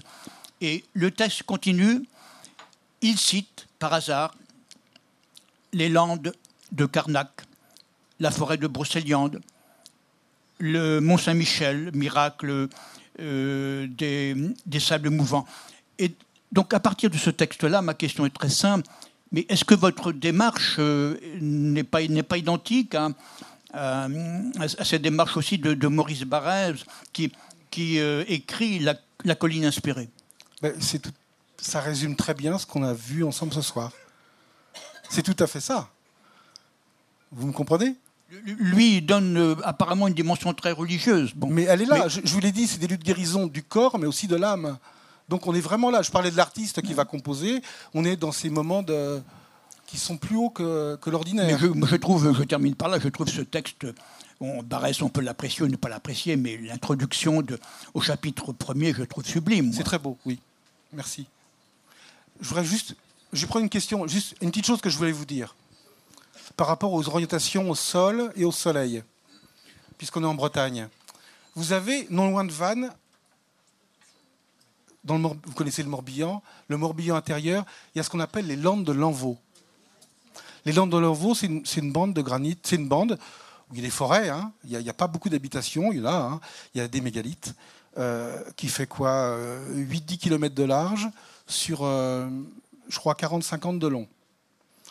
Ce qui est très particulier, c'est que des menhirs et des dolmens, dans le Morbihan, vous en avez sur le littoral, vers Carnac, Etel, tout ça. Puis après, il n'y en a plus quand vous rentrez dans les terres. Et ça recommence pile au Landes de l'Envaux. Mais là, il y en a beaucoup. Si vous prenez les livres archéologiques, vous verrez les cartes, c'est surprenant, la densité de mégalithes dans le Morbihan intérieur. Eh bien, si vous prenez les cartes géologiques du Morbihan, vous verrez que les Landes de l'Envaux, vous voyez les arbres, vous voyez les, fleurs, vous voyez la pelouse et l'herbe, mais en dessous, il y a du granit. Et c'est pas le même granit entre les Landes de l'Envaux et Carnac. Et là, il n'y a plus de mégalithes. Ce granit-là des Landes de l'Envaux, il est beaucoup plus riche en roches cristallines. Et ces Landes de l'Envaux, vous me suivez toujours, hein elles ont une orientation. Alors, je vais le faire dans votre sens. Si l'ouest est là, elles descendent comme ça très légèrement. Elles sont, sont pas horizontales, mais comme ça. 110 degrés est. Un jour, j'ai vu un géologue, je lui dis euh, si je te dis Land de l'Envaux, ben, mis 110 degrés est, hein, tout le monde sait ça. Ah je savais parce que je m'intéresse, mais lui, il le savait, étant géologue. Eh bien, allez par exemple à Trédion. Ça vous dit quelque chose ce nom-là, Trédion? C'est un petit village qui est pas loin d'Elvin. Vous avez une magnifique allée couverte. Un dolmen avec une allée couverte arc-boutée et des allées couvertes arc-boutées, il n'y en a pas beaucoup en Bretagne. hein. Orientation du dolmen, 110 degrés est. Donc le soleil levant face au dolmen et dans l'axe granitique des Landes de l'Envaux, sur lequel est posé ce dolmen, parce que Trédion, c'est dans les Landes de l'Envaux. Et à quelques kilomètres de là, vous avez la chapelle Saint-Fiacre. Il n'y a pas de dolmen, mais elle est orientée 110 degrés est. À 5 km plus loin, on est dans le sens des, des- des Landes, hein, vous avez la chapelle Saint-Maurice. À la chapelle Saint-Maurice, elle est curieuse, elle est dans un petit bois. Elle est toute simple, hein, c'est un petit cube. Par contre, ce qui est très curieux, c'est qu'au chevet de la chapelle, vous avez une sorte de grosse pierre énorme, fendue en deux, et les gens viennent s'y mettre leur dos ou leur ventre pour guérir. Et à côté, il y a des sortes de gros blocs de pierre qui font 1m50 de long pour un et, et 1, mètre, euh, 1 mètre de large, haut comme ça. Si vous regardez l'orientation, 110 degrés est. Pourquoi On se dit, mais comment ils ont fait? Ils n'avaient pas les livres d'archéologie et de, de- de gé- de géologie que nous on a. Ils ont su canaliser ce rayonnement si particulier de ce granit et que les hommes du, du, comme les constructeurs, les bâtisseurs des chapelles, ont su canaliser cette force. Allez-y, vous verrez, vous constaterez par vous-même. Prenez votre boussole et vous verrez le dolmen dans le même axe que la chapelle, à Trédion, sur la même commune. Et ça, vous le verrez ailleurs. Il n'y a pas que là. Donc, vous avez, par, comme, comme à, pardon, au Mont-Saint-Michel, vous avez des chapelles. Si vous n'avez pas de boussole, si le- la date, le nom du saint dans le calendrier n'a pas changé par rapport au calendrier romain, le nom du saint vous indique, dans le calendrier romain, la date du soleil qui va se lever dans l'axe de la chapelle. Vous me suivez là-dessus? Voilà. Avez-vous d'autres questions? Hum, alors, moi, du coup, j'ai une question, mais c'est vraiment à titre informatif. Vous parlez d'énergie, de géobiologie, de baguettes de sorcier, tout ça. Et je voulais juste savoir si, durant vos 35 années de recherche, vous avez touché un peu à l'alchimie ou non. Non. Très bien. Alors, je, non, je veux dire quelque chose. Oui. Parce que pourquoi alchimie Vous allez me dire quel rapport? Quand je me suis intéressé à tout ça, j'ai essayé de trouver. Il y avait peu de livres. hein. il y avait des visions. C'est pas que ça me déplaisait, mais j'avais peur de, me- je, voulais, une vue ouverte. Je veux prendre du recul. Ça, c'est très important. Je veux être maître de ce que je veux, mon raisonnement. Et il y avait des, gens qui avaient écrit des livres sur la symbolique, notamment, donc des francs-maçonnes, alchimistes, entre autres, et d'autres encore. Euh, Il y a des symboles qu'on va retrouver, mais les interprétations seront différentes. J'essaye de reprendre du recul encore là-dessus. Mais c'est vrai qu'il y a des symboles qu'on va retrouver dans l'alchimie. C'est vrai. Euh, bonsoir. Euh, moi, j'ai une question pour savoir. euh, on dit que le chemin de Saint-Jacques est sur un est sur un sentier tellurique euh, d'énergie. Est-ce- Qu'est-ce que vous savez sur ça? Est-ce que Alors, quand vous voyez ce que je vous ai montré, vous comprenez que déjà, chaque étape, on va dire, euh, de culte est sur un, point tellurique, hein, comme des méridiens d'acupuncture du corps humain. Après, le cheminement de Saint-Jacques, je ne sais pas. C'est possible, mais personnellement, je ne l'ai pas étudié. Vous voyez, je suis très très franc là-dessus. Si je ne l'ai pas étudié, je ne peux pas vous répondre. Mais je l'ai déjà entendu. Mais à partir du moment où on voit comment ça démarre avec euh, Saint-Michel de l'Aiguille, euh, bon, on- on peut imaginer, mais je ne l'ai pas étudié. Je ne peux pas vous répondre. Excusez-moi. Vous avez une question là-bas Allez-y, euh, le micro arrive.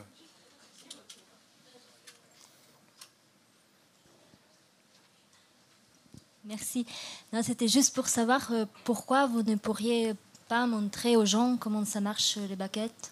Parce que c'est. euh, en fait, euh, je ne crois pas que vous êtes là pour vendre des livres, mais pour faire euh, prendre conscience aux gens qu'il Oui, y a ça. ça. Et du coup, Mais si les gens là, ils sont là pour euh, s'ouvrir encore plus. Mais du coup, si vous voulez- ça c'est... J'ai appris à beaucoup, beaucoup de gens à manier les baguettes, mais c'est pas en cinq minutes que ça se fait. Il faut une préparation, il faut que je vous explique comment les tenir, ce qu'il faut mettre dans votre tête. Si vous voulez, la baguette en elle-même, c'est rien. Les avoir dans les mains, c'est rien. Non, non, mais moi, euh, je fais ça avec les mains. J'ai pas besoin de baguette. Ben mais voilà. c'est pour dire, il y a beaucoup de gens qui sont là pour peut-être s'ouvrir à ça. Peut-être ça prend 10 Ben, minutes, euh, essayer, non Non, deux minutes, non. Je- Non. Je ne ferai pas. Je ne travaille pas dans la précipitation.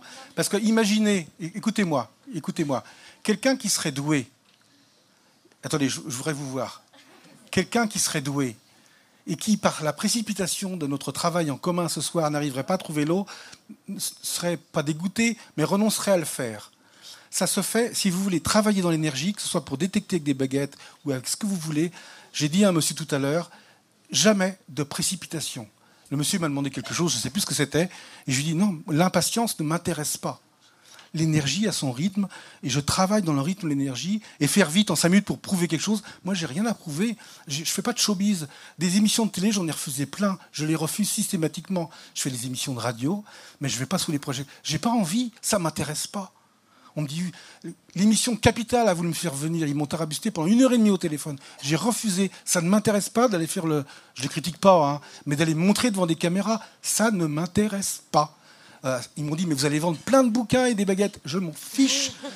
Mais c'est pas ça mon truc. Moi, ce que je voulais, je veux dire en, en commençant, je vais vous passer une information et vous irez plus loin que moi. Moi, ça y est, j'ai 60 balais.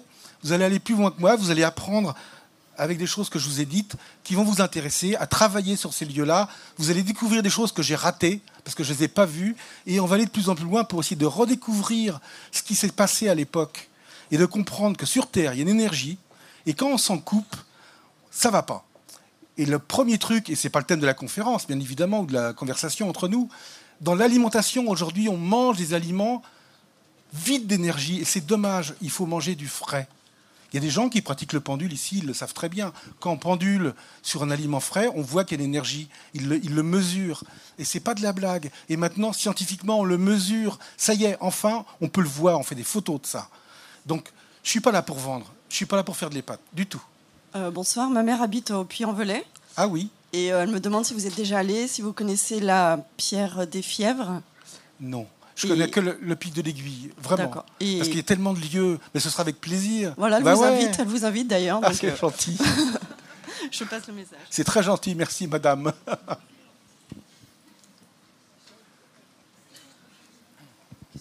Oui, bonsoir. Euh, moi, je me permets de prendre la parole juste pour partager une expérience personnelle et répondre euh, Ah oui, à la bien. question Bonsoir. de comment euh, et pourquoi vous ne passez pas les baguettes ce soir. Moi, j'ai une formation scientifique. Euh, je travaille dans la banque et la finance. Et il y a quelques années de ça, j'ai un copain géobiologue qui m'a dit bah, écoute, Laurent, je te prête mes baguettes. Et force est de constater effectivement que des choses ne s'expliquent pas. Et je rejoins euh, ce que vous disiez, c'est un apprentissage qui se fait dans la patience et dans le temps. Il faut accueillir et laisser passer nos croyances qui nous limitent. Voilà ce que je voulais ajouter. C'est bien, je vous Donc, remercie. essayez et vous verrez ce qui se passe. C'est le plus dur de faire abstraction. C'est le plus dur de faire abstraction de nos connaissances parce qu'on se remet en cause. On se dit, mais alors ce que je sais, mais non, c'est très utile ce qu'on sait. Mais il faut savoir où s'ouvrir et dire, pourquoi pas, voyons voir. Il faut être curieux et accepter. C'est pas renier ce qu'on sait. Mais euh, merci, c'est bien. Vous avez compris Une autre question. Bonsoir, c'était. Ah Voici. Vous avez dit tout à l'heure qu'il ne fallait pas dormir euh, sur de l'eau. Oui, c'est vrai. Quel est. Pourquoi? Ben Parce que tout simplement, je l'ai expliqué, les rayonnements sont perturbants. Alors tout dans un premier temps pour votre sommeil. Après, si vous avez une, une sensibilité physique, si le rayonnement est très fort, ça peut poser problème, ça peut développer cette sensibilité. Ça peut développer, pardon La sensibilité.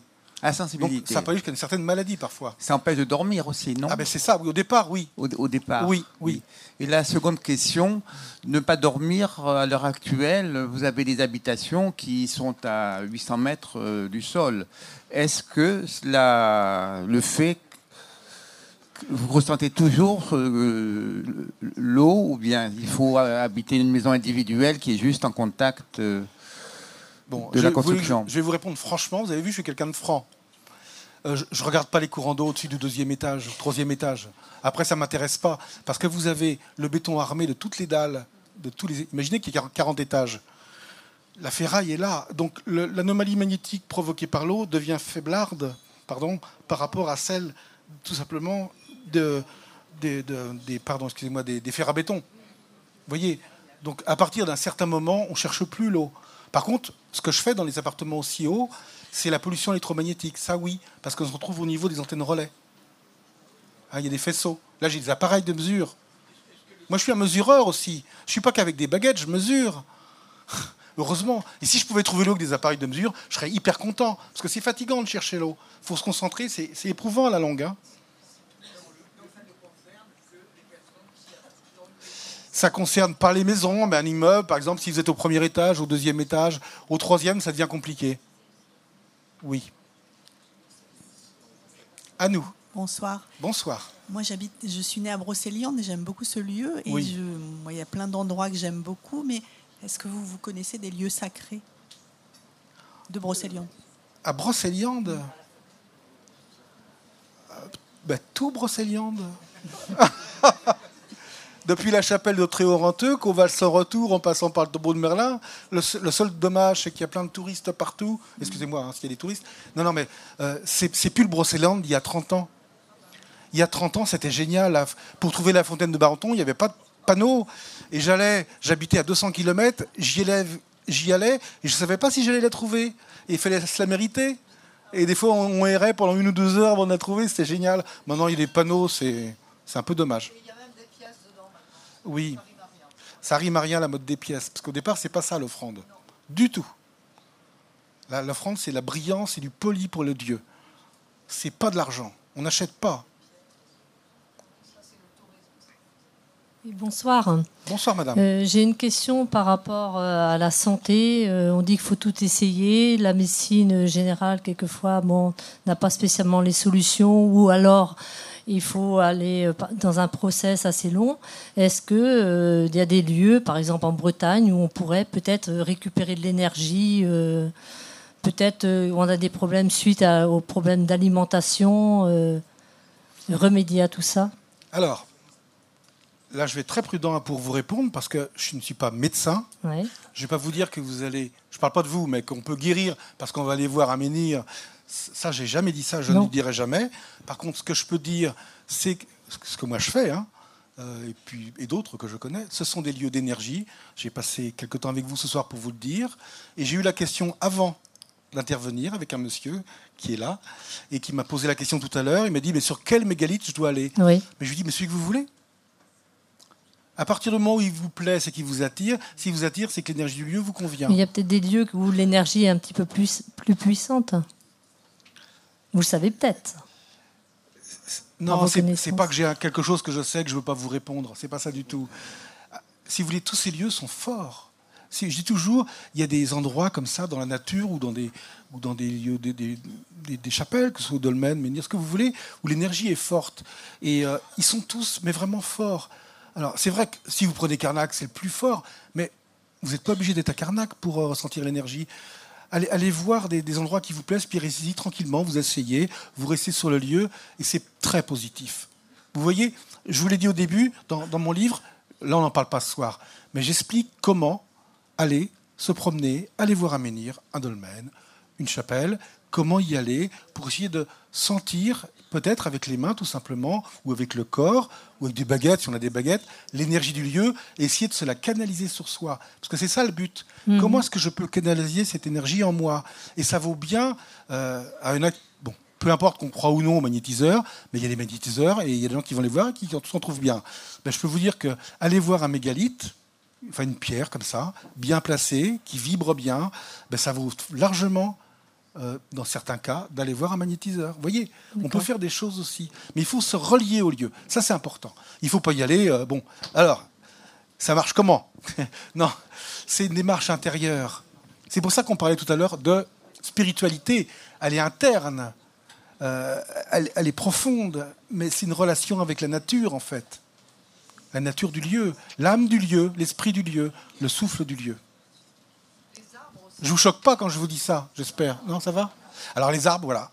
Voilà. S'il n'y a pas de mégalithe près de chez vous, allez voir un arbre. Et si vous savez le nombre de gens qui le font mais qui ne le disent pas, alors je peux vous le dire, hein, euh, parce que vraiment, des, des expertises de maison, j'en ai fait beaucoup, des gens malades, il y en a beaucoup en France, beaucoup plus qu'on ne le dit, parce qu'il faut, faut se taire quand on est malade. C'est un truc que je ne supporte pas. C'est la meilleure façon de ne pas guérir. Il, faut banaliser la, la maladie, même si elle est grave. hein. Mais il faut le dire, voilà, je suis malade, je suis malade, qu'est-ce que je peux faire pour être mieux? Alors il y a des médecins, mais il ne faut pas en avoir honte, parce qu'à la fin, c'est ça. On a un fardeau sur les épaules parce qu'on est malade. On n'est pas comme quelqu'un qui sera en bonne santé. Ça, c'est, je ne supporte plus ça. Donc il y a des gens qui disent, mais vous savez, moi, ce que je fais, dans mon jardin, il y a un arbre qui me plaît beaucoup, dans le parc d'à côté ou dans la forêt, et puis je vais contre et je me sens mieux.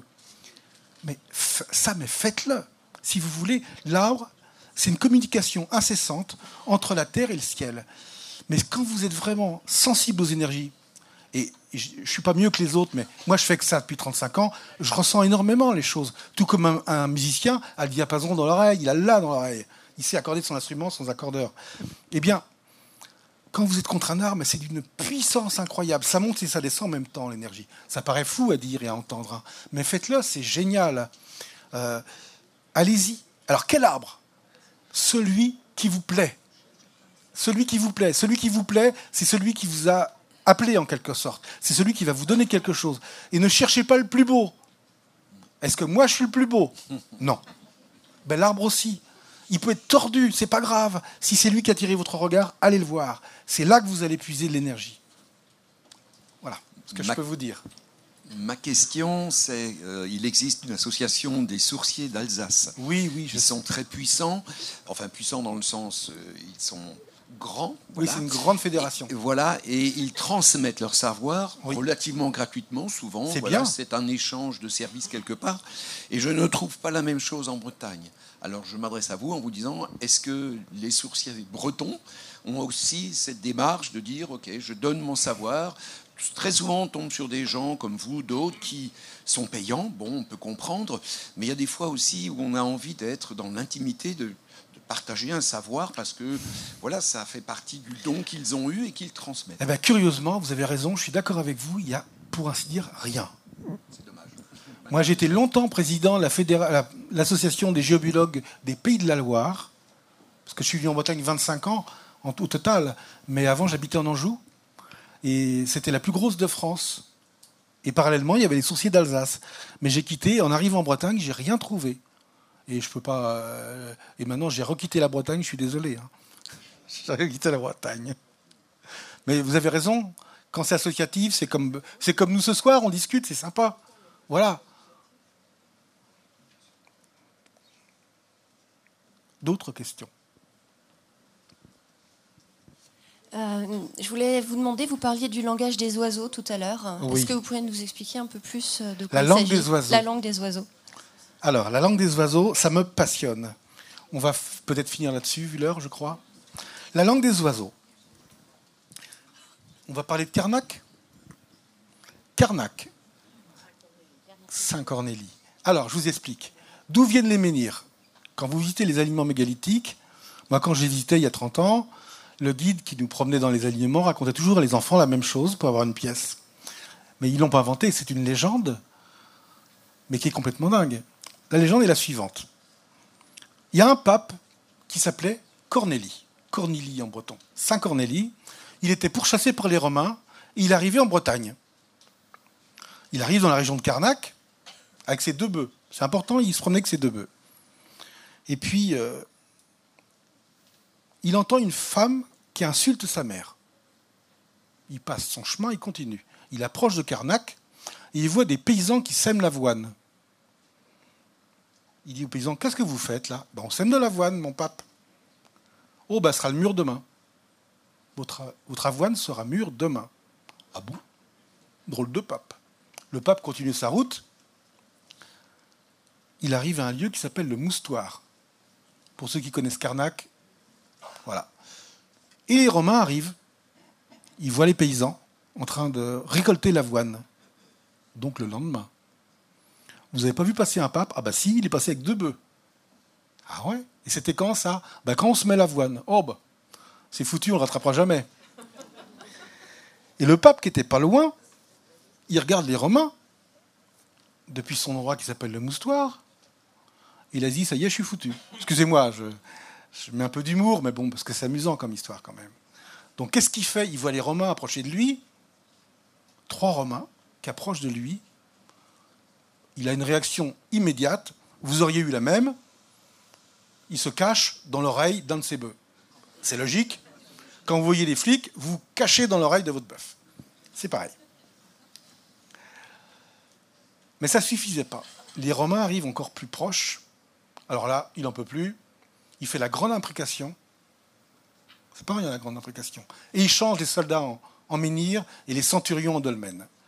Voilà l'histoire de Saint Cornélie. Elle est tellement vraie que l'église de, Carnac, de Carnac, quand vous allez au centre ville de Carnac, c'est l'église Saint Cornélie. Il est partout Saint Cornélie, on ne peut pas le rater. Il y a les statues de Saint Cornélie partout, le pape breton qui a changé les romans en pierre. Maintenant, moi, il y a 35 ans, je m'intéressais à tout ça, donc j'ai épluché les livres, j'ai fouillé chez les papes. Et en fait, cette légende-là, c'est la clé de tous ces lieux-là. C'est une légende qui, pour moi, dû être. Je n'ai pas de preuves sur qui l'a, qui l'a inventé, mais pour moi, c'est quelqu'un qui, qui vient un peu du druidisme, qui connaissait les, les énergies du lieu et qui disait Ah, avec l'arrivée des chrétiens, tout ça, ça va tomber dans les oubliettes. Carnac, c'est Carnac quand même, c'est pas rien. Il faut raconter une histoire où tout est dedans. Alors, j'ai commencé à décrypter, mais j'ai pas tout décrypté. Il y a des choses que j'ai pas pu décrypter. Je vais vous les dire, et si vous vous y arrivez, vous me le direz. Et ça me fera plaisir. Alors, Saint Cornélie, d'abord. Est-ce que c'est un pape breton? Il n'y a jamais eu de pape breton. Non, non. Je suis désolé, raté. Le pauvre Saint Cornélie, il est mort en 253 après Jésus-Christ. Il a été pape à peine deux ans. Donc, c'est pas un grand pape. On ne peut pas dire dans la lignée. Il y a quand même eu 266 papes au total. Il a à peine fait deux ans. Mais alors pourquoi on a choisi celui-là? Alors je me suis posé la question très longtemps. Puis un jour, ça m'a. Alors je peux me tromper, hein. Il faut être très prudent. Je ne veux pas affirmer, je vous montre. On est bien d'accord, hein ben, C'est le seul pape. Là, on est en train de parler la langue des oiseaux. C'est le seul pape sur les 266 qui a un nom d'oiseau, Corneille. Et c'est peut-être la clé pour dire voilà, c'est une histoire dans la langue des oiseaux. Alors, la langue des oiseaux, on a parlé tout à l'heure des alchimistes. Les alchimistes utilisent la langue des oiseaux. On vous dit la langue des oiseaux, c'est des mots codés qui, qui cachent une réalité comme des jeux de mots. Le plus connu, c'est celui des restaurateurs du Moyen Âge, et c'est pour ça qu'aujourd'hui, vous avez des restaurants et des auberges qui s'appellent au lion d'or. Ça voulait dire que si on mange au lit, on dort. Il y en a qui disent c'est ça la langue des oiseaux. Eh bien non, c'est des, des jeux de mots, vraiment. Les alchimistes l'ont utilisé. L'homme souffre, le soufre c'était la matière, le soufre par rapport au mercure. Vous voyez, ils jouaient avec les mots. Non, la langue des oiseaux, le mot langue des oiseaux vous renseigne même sur la profondeur de ça. Pourquoi les alchimistes, ils paraissent comme des oiseaux? Pourquoi les aubergistes y parlaient comme des oiseaux? Quel est l'animal Non, pardon. Quelle est la créature ailée qui peut parler sur Terre? Les anges. Donc c'est bien un langage divin qui est transmis vers les humains. Donc la langue des oiseaux, c'est une langue spirituelle qui ne parle pas de la matière. On est à ce niveau de compréhension-là. Vous me suivez toujours? Donc on y va avec Saint Cornélie. Donc ce pape non breton qui est mort là-bas n'a jamais mis les pieds en Bretagne de sa vie. Ça, on sait. Maintenant, il arrive en Bretagne dans l'histoire. Il entend une fille qui insulte sa mère. Alors là, si vous pouvez me trouver quelque chose d'intéressant là-dessus, ça m'intéresse. Tout ce que j'ai pu trouver, c'est qu'il y a des guérisseurs, des magnétiseurs qui racontent ça dans leur conjura- conjuration. Pardon. Ça, je l'ai vu. Quelqu'un qui coupait le feu, il racontait.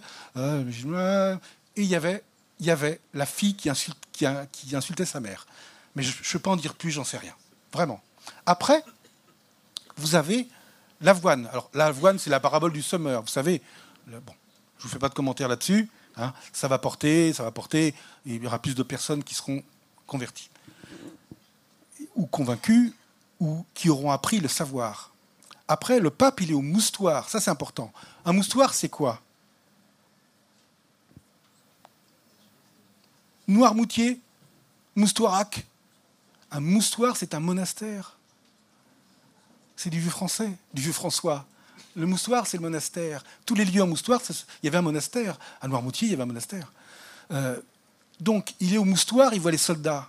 Et au moustoir, il y a, je suis allé voir, il y a les fondations éventuellement d'un ancien monastère qui restent. Mais quand vous êtes au moustoir, vous ne pouvez pas voir les aliments de Karnak. C'est de la blague, la légende. C'est à 3 kilomètres. Et c'est là qu'il aurait changé les, les Romains en menhir C'est pas possible. Donc ça veut bien dire que l'histoire accorde plus d'importance au mot monastère qu'à l'emplacement même des menhirs. Ce qui est important, c'est qu'il y avait un passage entre l'énergie des pierres et la religion qui, elle, venait s'implanter. Vous voyez, tout est décrypté comme ça. Il faut que j'arrête Non? Je termine.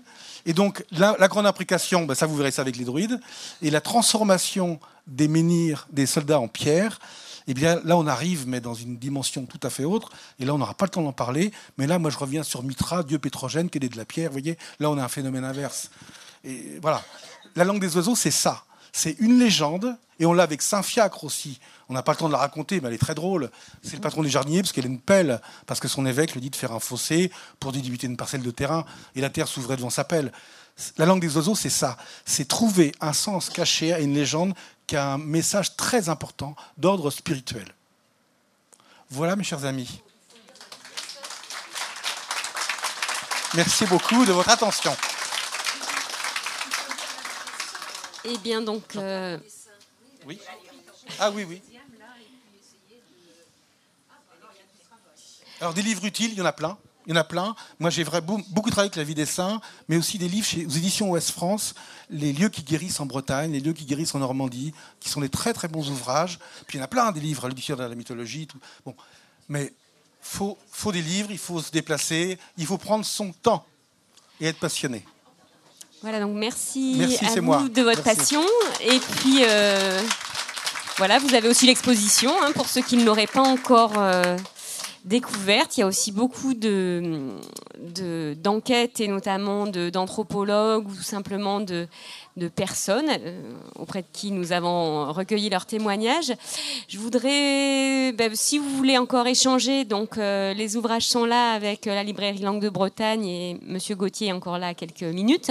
Et puis je vous invite, on a deux cafés histoire qui font un peu résonance finalement avec ce qui a été dit ce soir, puisque début mars, le 7 mars, mais il y a la plaquette sur un certain nombre de tables, on parlera des, des sorcières et notamment des femmes au travers d'une conférence de Fa- Fanny Bugnon, euh, présumée coupable. Donc elle est historienne euh, à Rennes 2. Et elle travaille notamment sur une approche euh, genrée en histoire. Et puis dans le cadre du printemps de l'Antiquité, puisqu'on a parlé de Delphes, je ne peux que vous inviter à venir euh, écouter Dominique Frère, qui est archéologue et qui va nous parler euh, là d'autres lieux, mais qui va nous parler de la Pythie notamment. Et voilà un autre sujet au mois de mars, puisqu'on est toujours partenaire de cette manifestation avec l'Arela dans le cadre du printemps de l'Antiquité. Merci à vous et bonne soirée. Je tente un dernier petit mot. Si Un dernier petit mot. Si le sujet vous intéresse, il y a un roman à lire d'un auteur fabuleux, Henri Vincenot. Vous connaissez cet auteur? Un, bourguignon, une très belle plume. Et lisez Le pape des escargots. Vous l'avez lu? Voilà. Et puis Les étoiles de Compostelle. Lisez, lisez, c'est merveilleux.